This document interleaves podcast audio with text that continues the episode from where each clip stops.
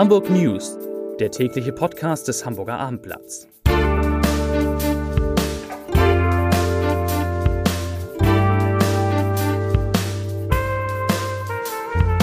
Hallo, moin, moin und herzlich willkommen zum täglichen News-Podcast des Hamburger Abendblatts. Mein Name ist Matthias Iken und ich bin jetzt hier mit vier Kollegen zusammengekommen, um, wie ich finde, vier spannende Themen zu diskutieren. Warum gilt der nun beginnende Prozess gegen die drei von der Parkbank als wohl wichtigster Prozess des Jahres? Wieso musste gestern der Elbphilharmonie erstmals ein Konzert abgebrochen werden? Weshalb wird es am Hamburger Nachthimmel ruhiger? Und warum dürfen ausgebildete Pflegekräfte in Hamburg nicht arbeiten? Diesen vier Fragen sind wir quasi auf der Spur, doch zunächst die Nachrichten des Tages. Das Wirtschaftswunder 2.0 geht zu Ende. Die Zahl der Arbeitslosen stieg in Hamburg im Dezember leicht auf 64.075 Arbeitslose. Die Arbeitskräftenachfrage verlor zugleich deutlich an Schwung. Die Zahl der Stellenangebote ging sogar um 20 Prozent zurück. Ein 17-Jähriger soll seinen Vater in Hamburg mit Messerstichen getötet haben. Wie die Polizei mitteilte, ereignete sich die Tat im Stadtteil Bildstedt am Donnerstagnachmittag. Ersten Erkenntnissen zufolge soll der Jugendliche nach einem Streit mit einem Messer auf seinen 62 Jahre alten Vater eingestochen haben. Und zum, 200, zum 150. Geburtstag von Ernst Barlach zeigt das Ernst-Barlach-Haus in Hamburg eine umfangreiche Schau über den Künstler. Die Ausstellung, die bis zum 22. März zu sehen ist, möchte zentrale Themen Barlachs neu beleuchten und auch die humoristische Seite des Künstlers darstellen. Denn, wie Barlach selbst bemerkte, Barlach ist lachbar. Ja, nicht ganz so lustig war es gestern für Gäste in der Elbphilharmonie, denn dort musste zum ersten Mal ein Konzert abgebrochen werden. Stefan Reckziegel war live im Saal. Was war da los, Stefan? Ja, es gab mehrfach Tonausfälle beim Neujahrskonzert St. Pauli Theater meets Elbphilharmonie. Das St. Pauli Theater war zum zweiten Mal zu Gast im Hamburger Konzerttempel. Im Vorjahr hatte alles gut geklappt, doch diesmal war der Wurm drin und nie galt die Weisheit, äh, der Ton macht die Musik, so wie gestern Abend. Die ähm, Gäste waren ja relativ äh, verständnisvoll. Sie haben ja sogar noch ein Liedchen angestimmt, habe ich bei dir gelesen. Auf der Reeper war nachts um halb eins. Waren die Leute am Anfang noch recht entspannt? Ja, am Anfang und auch am Ende wieder. Zwischendurch war natürlich sehr viel Geduld gefordert, denn schon beim ersten Künstler des Abends bei Volker Lechtenbrink gab es während des zweiten Liedes eine Mikrofonpanne, eine unverhoffte Pause. Dann konnte Herr Lechtenbrink seinen Vortrag beenden. Und es deuteten sich schon weitere Mikroprobleme an und bei Gitte Henning, man kennt sie als Schlagersängerin, aber eben jetzt auch Jazzinterpretin, äh, streikte das Mikro schon beim zweiten Lied. Und so gab es eine weitere Pause. Die Intendanten Thomas Collin und äh, Ulrich Waller vom St. Pauli Theater äh, bewährten sich hinter den Kulissen als Krisenmanager und äh, telefonierten auch mit Elbphilharmonie-Intendant Christoph Liebenseuter. Und äh, es ging zunächst weiter im dann zweiten Teil mit dem Damenlikörchor, der überwiegend unverstärkt sang. Doch als denn auch äh, bei Gerburg Jahnke erneut der Moderatorin des Abends erneut eine Mikropanne äh, auftauchte, äh, entschlossen sich Waller und Colin aus meiner Sicht zurecht zum Abbruch. Da war es schon 22.45 Uhr und es wurde noch dann von Stefan Gwildis angestimmt. Auf der Reeperbahn nachts um halb eins und äh, zu meiner Verblüffung, das Gros des Publikums war noch im Saal und es wurde sogar das Lied zweimal gesungen und auf den Sitzen geschunkelt. Sehr schön, aber wie kann denn das passieren? Weil ganz so günstig war das Haus ja nicht, wenn ich es richtig erinnere. Da sollte man ja eigentlich glauben, dass die Technik funktionieren würde. In der Tat, es äh, ist offenbar die Regel, dass äh, bei solchen Sonderveranstaltungen, ist ja kein klassisches Konzert gewesen, äh, die Elbphilharmonie auf äh, Betreiben des jeweiligen Veranstalters, in diesem Fall des St. Pauli Theaters, ein Tonpult anmietet. Und äh, dieses Tonpult hat offensichtlich schon recht früh am Abend seinen Geist aufgegeben und die Techniker des Hauses der Elbphilharmonie waren leider nicht in der Lage, das am gestrigen Abend zu beheben. Ja, man glaubt es kaum, aber morgen können Sie im Abendblatt noch alles nachlesen, auch online. Jetzt schon das, was gestern vorgefallen ist. Stefan Reckziegel recherchiert weiter auch was mit den Gästen und den Karten passiert, für die ja viele Leute viel Geld bezahlt haben. Ja, eine andere Geschichte, die ich eben schon lesen durfte als Blattmacher, kommt aus der Wirtschaft und die klingt wirklich fast unglaublich. Denn Asklepios möchte ausländische Fachkräfte einstellen. Sie sind ausgewählt, ausgebildet, haben Deutsch gelernt aber allein arbeiten dürfen sie dennoch nicht. Olli, Olli Schade ist bei mir, was ist da los?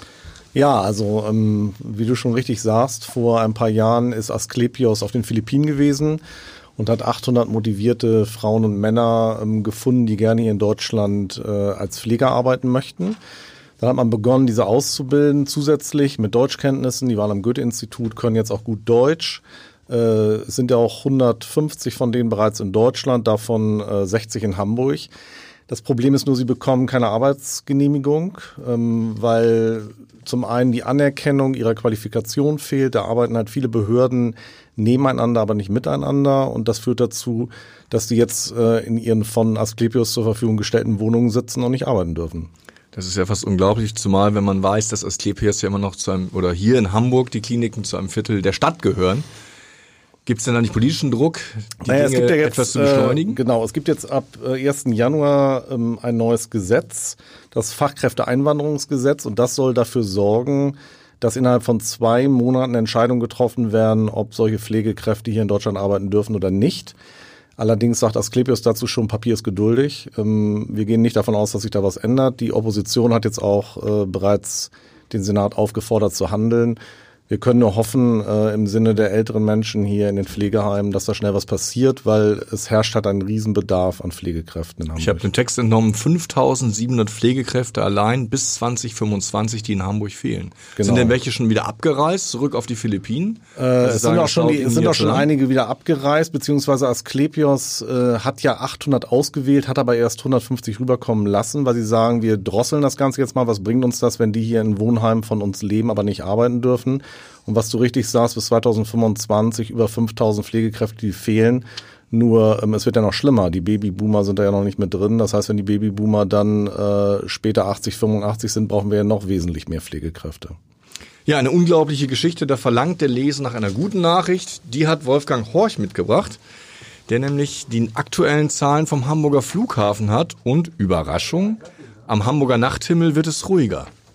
Na, ob es ruhiger wird, äh, das ist ja noch eine gute Frage, aber es ist 2019 deutlich ruhiger geworden, das stimmt schon. Äh, die Zahl der verspäteten Maschinen, die zwischen 23 Uhr und 0 Uhr gelandet sind, hat sich im vergangenen Jahr deutlich reduziert, um 42 Prozent auf 678 Maschinen. Wirkt da die Politik, die ja versucht, die Daumenschrauben etwas fester anzuziehen bei den Fluggesellschaften?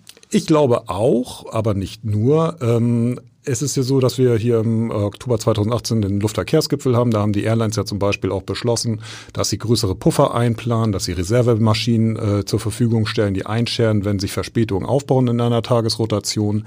Das ist sicherlich ein Faktor. Ähm, der Flughafen hat auch Gespräche geführt mit Airlines, um Flüge aus der letzten halben Stunde der regulären Betriebszeit, die von 22.30 Uhr bis 23 Uhr reicht, nach vorne zu ziehen. Auch das ist ein wichtiger Punkt. Und dann kommt natürlich auch irgendwo die Politik ins Spiel, nämlich Herr Kerstan aus der Umweltbehörde, der ja äh, ein verschärftes oder verschärfte Bußgelder ausgesprochen hat, Ordnungswidrigkeitenverfahren eingeleitet hat. Und das waren immerhin jetzt noch zwölf Stück, die gegen Airlines ähm, eingeleitet wurden. Vier Verfahren sind abgeschlossen. 33.000 Euro hat die äh, Behörde den Airlines schon abgeknöpft. Acht weitere laufen noch und da wird es wohl vor Gericht gehen demnächst. Werden die Proteste der Anwohner damit ruhiger und leiser? Nein, ich denke nicht. Ähm, man muss die Zahl vielleicht auch nochmal in, wirklich in Relation setzen. 678 hört sich gut an, wenn man 1174 aus dem Jahr 2018 kennt. Aber im 10-Jahres-Schnitt liegt die Zahl bei 737 ungefähr. Und wenn man dann noch berücksichtigt, dass da ja diese Rekordjahre 2017 mit über 1000 Verspätungen und 2018 mit den eben erwähnten 1174 drinne stecken, dann sind wir eigentlich momentan auf einem normalen Niveau. Aber insgesamt hat der Flughafen ja wieder zulegen können, trotz Greta-Effekt. Er hat leicht zulegen können, ja. 17,3 ähm, Millionen Passagiere hat er gezählt. Das waren ungefähr 100.000 mehr als im Vorjahr. Also ich glaube, trotz Kreta-Effekt, die Leute wollen trotzdem weiter reisen. Das ist auch ein Fakt dieser Zeit. Es, ist, äh, es geht so ein bisschen alles auseinander momentan. Ja, vielen Dank an Wolfgang Horch. Und damit kommen wir zu Daniel Herder, der uns quasi einen Vorausblick auf einen der wohl spannendsten Prozesse des Jahres 2020 geben kann. Die drei heißen so lyrisch die drei von der Parkbank, aber das, was die drei da auf der Parkbank ausheckten, laut Staatsanwaltschaft, war jetzt nicht das reine Idyll. Richtig, nämlich vier Brandanschläge, darunter auch ein Anschlag auf äh, Bausenatorin Dorothee Stapelfeld. Das ist zumindest das, was, äh, wovon die Ermittler und die Staatsanwaltschaft auch ausgehen, weil bei der Festnahme der drei am 8. Juli dieses Jahr, letzten Jahres, muss man ja sagen, äh, wurde eine Adressliste gefunden äh, und darunter auch ihre Wohnlandschrift in Winterhude. Ähm, vorgeworfen wird den drei übrigens äh, eine Verabredung zu einem Verbrechen. Ähm, es ist so, dass äh, diese geplanten Taten, die äh, den drei zur Last gelegt werden, bestraft werden können wie ein tatsächlich erfolgter Versuch, ein Tatversuch. Ähm, bei der ganzen Sache muss man natürlich berücksichtigen, dass die linke Szene in höchstem Maße elektrisiert ist. So eine Mobilisierung habe ich bislang noch nicht erlebt. Noch nicht mal, äh, als es hier um die G20-Prozesse ging oder auch den Prozess um die Krawalle an der Elbchaussee.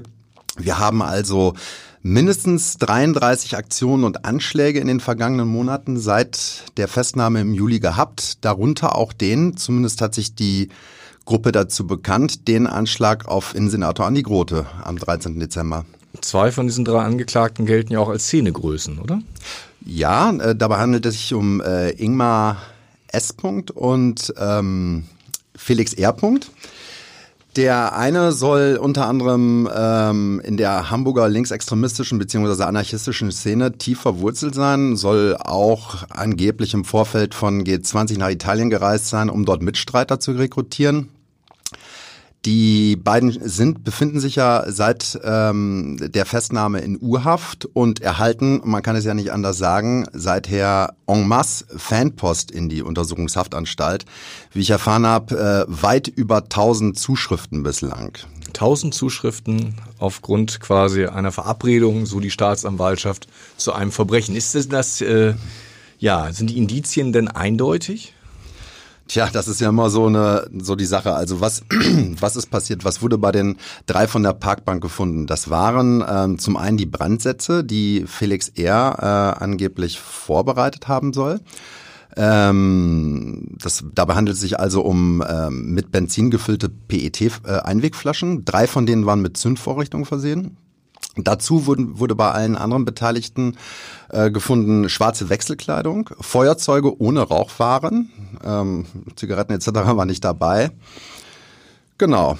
Das waren im Prinzip die, äh, das sind im Prinzip die Indizien, die man da am Tatort gefunden hat. Jetzt kommt es natürlich noch im Wesentlichen darauf an, was die Ermittler noch als, äh, als, als Zeugen in diesem Verfahren beizutragen haben. Dass es nicht einfach wird, dürfte aber klar sein. Also ähm, die Anwälte, die die ähm, Angeklagten vertreten. Zwei von denen sind hier auch sehr gut in der linken Szene bekannt. Dabei handelt es sich um ähm, Alexander Kienzle unter anderem, mit dem ich auch gesprochen habe, der aber, beziehungsweise mit dem ich Mailverkehr hatte, der aber sich äh, zu den Vorwürfen namens seiner Mandantschaft noch nicht äußern wollte. Leider. Ja, es äh, sieht nach spannenden und auch vielleicht anstrengenden Wochen aus, die uns bevorstehen, parallel zu dem Prozess.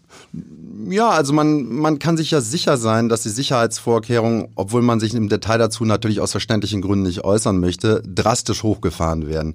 Es ist ja auch so, dass man den Hochsicherheitssaal 237 nicht über den normalen Besuchereingang erreicht, sondern nur über die Wallanlagen, was wir auch schon von anderen Prozessen wie auch dem Elbchaussee-Prozess kennen, ähm, dass der Zugang halt ohne weiteres nicht möglich ist. Es wird dann immer oder also auch bei den Prozess nach G20, ne? Ja, ja, genau. Das, der, der ja auch noch läuft ja. halt. Ne? Und ähm, es ist so, dass vermuten oder das, sag ich mal, das Munkeln Beamte ja auch hinter vorgehaltener Hand, dass man äh, nicht ausschließen kann, dass es natürlich bis zum Prozesstag auch noch zu Anschlägen kommen könnte in Hamburg. Ähm, ich meine, den letzten mit, äh, sag ich mal, Bezug zu den drei von der Parkbank war ja der Anschlag auf das Jobcenter an der Kieler Straße, ähm, wo ja Brand Brandsätze in das Büro hineingeschleudert wurden. Und äh, in dem Bekennerschreiben, das dann obligatorischerweise auf einer linksradikalen Internetseite veröffentlicht wurde, hat man auch ähm, Bezug zu den drei jetzt Angeklagten genommen. Alles Weitere erfahren Sie auf abendblatt.de und im Hamburger Abendblatt.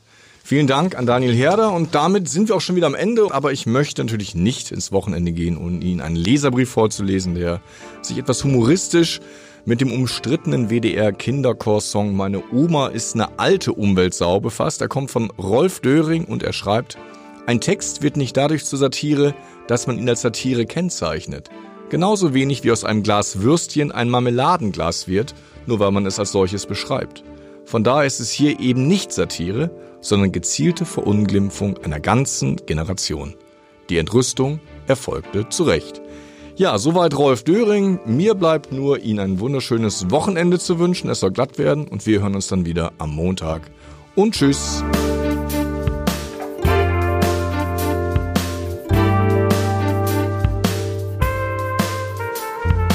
Weitere Podcasts vom Hamburger Abendblatt finden Sie auf abendblatt.de slash podcast.